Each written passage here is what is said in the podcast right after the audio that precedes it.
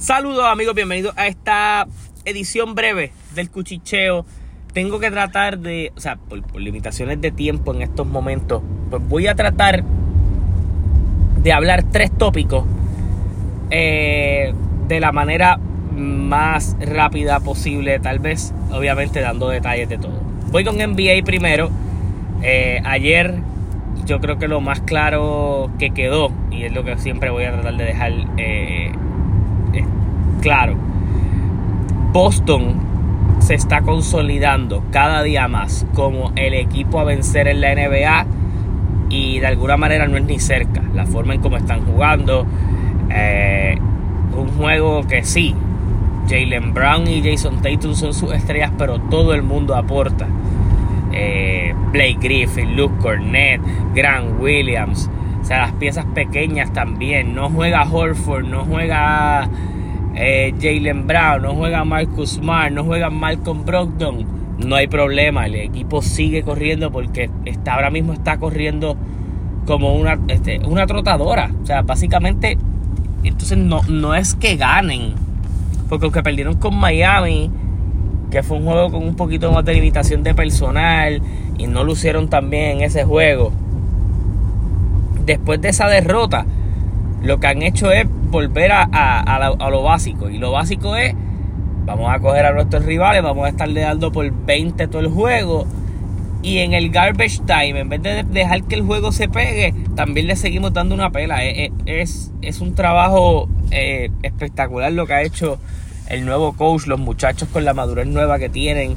Este conjunto no es para nada casi nuevo. Tal vez las piezas nuevas son Blake Griffin y Balcon Brockton de alguna manera u otra, todos de alguna manera o habían hecho contratos de 10 días o han estado practicando con el equipo, pero creo que todos están en la sintonía y al menos el core del equipo, los, los siete jugadores principales, estuvieron ahí cuando perdieron las finales el año pasado.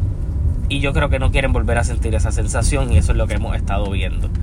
Eh, hoy en el oeste amanece el número uno los New Orleans Pelicans. Eh, yo dije que el momentum de la temporada pasada lo iban a retomar en esta. Eh, no, no me he equivocado hasta el momento. Así que bien interesante lo que está pasando con la NBA. El World Cup de la FIFA. Esto es bien fácil. Esto es Brasil y Croacia mañana a las 9.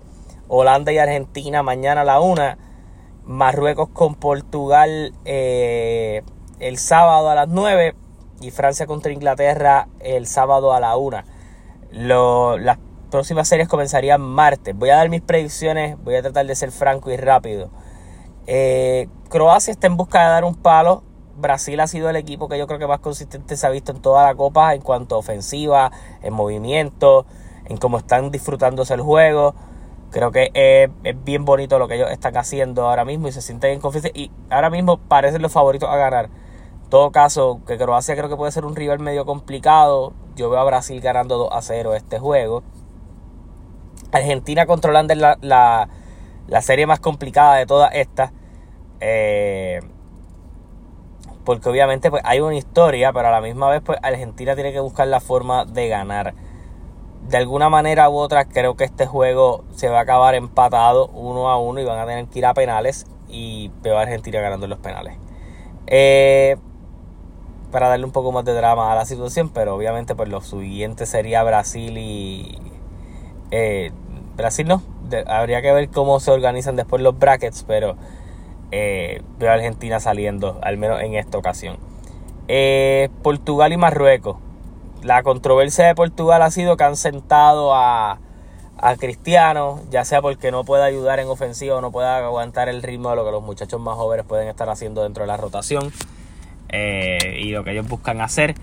Eh, o porque simplemente lo quieren traer fresco en el minuto 60 para que haga el daño al final del juego.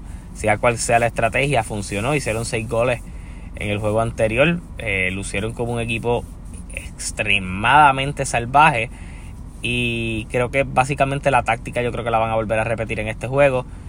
Yo creo que si Marruecos terminó eliminando a España por penales, yo no creo que esa sea la suerte con Portugal. Ve a Portugal pasando aquí obviamente si están cuidando bien a Cristiano eh, va a ser bien importante esperemos que Cristiano el ego no lo afecte pero yo creo que Cristiano tiene que ponerse en la posición de saber que lo están cuidando, porque una vez en, en, juegos apretados, en situaciones de estrés, con las próximas series que vienen después de si logran pasar esta, necesitan a Cristiano al 100%. Eh, Francia contra Inglaterra, aunque mucha gente quiera dar a Francia a ganar, Inglaterra es el único equipo que no se el, equipo que no le ha anotado este, este mundial. Un equipo que la defensa está dando mucho de qué hablar. Eh, y Francia ha tenido oportunidades anotando, pero vamos a ver qué, qué pasa con una buena defensa. Hay que obviamente calcular que de las mejores ofensivas las tiene Francia. Así que yo creo al final del día que esto se acaba 1 a 0 por parte de, de Francia. Y obviamente los equipos a pasar son Brasil, Argentina, eh, Francia y Portugal. Así que, en otras palabras, si logran pasar esos cuatro, este es el mejor Final Four en años de la Copa Mundial de la FIFA. Y en noticias cortas, eh, les dije que este podcast iba a ser corto eh, del MLB. Tenemos varias firmas. Yo creo que yo hablé de la de Trey Turner por 300 millones a, y llegando a Filadelfia. La gente, o sea, los, padres le ofrecieron más dinero y él no lo aceptó y se fue a los Phillies. Y de la misma manera los padres le ofrecieron más dinero a Aaron Judge, pero Aaron Judge se decidió, se decidió por 360 eh, y firmar con los Yankees. Eh, o sea, quedarse con los Yankees. Hoy sale otra noticia también que Sander Bogarts finalmente firma con los, con los padres, eh, abandonando los Boston Red Sox, lo cual abre todos los rumores del mundo a que Carlos Correa llegue a los Boston Red Sox. Así que nada, yo estaré haciendo otra edición durante el día de mañana con más información y todo lo demás. Pendiente a mi podcast, pendiente a las votaciones. Hasta la próxima, se cuidan.